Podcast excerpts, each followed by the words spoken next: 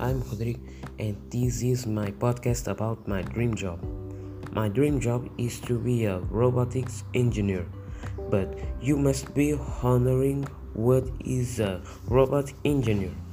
Well, a robot engineer is someone who he is responsible for designing, development, eh, construction, and promoting of robots and to become one I need to finish a science and technology course, earn a bachelor's degree, con- complete an internship, and f- find a job as a robotics engineer and get a master's degree. In Europe, a robotics engineer earns an uh, average of 4,000 to 90,000 euros.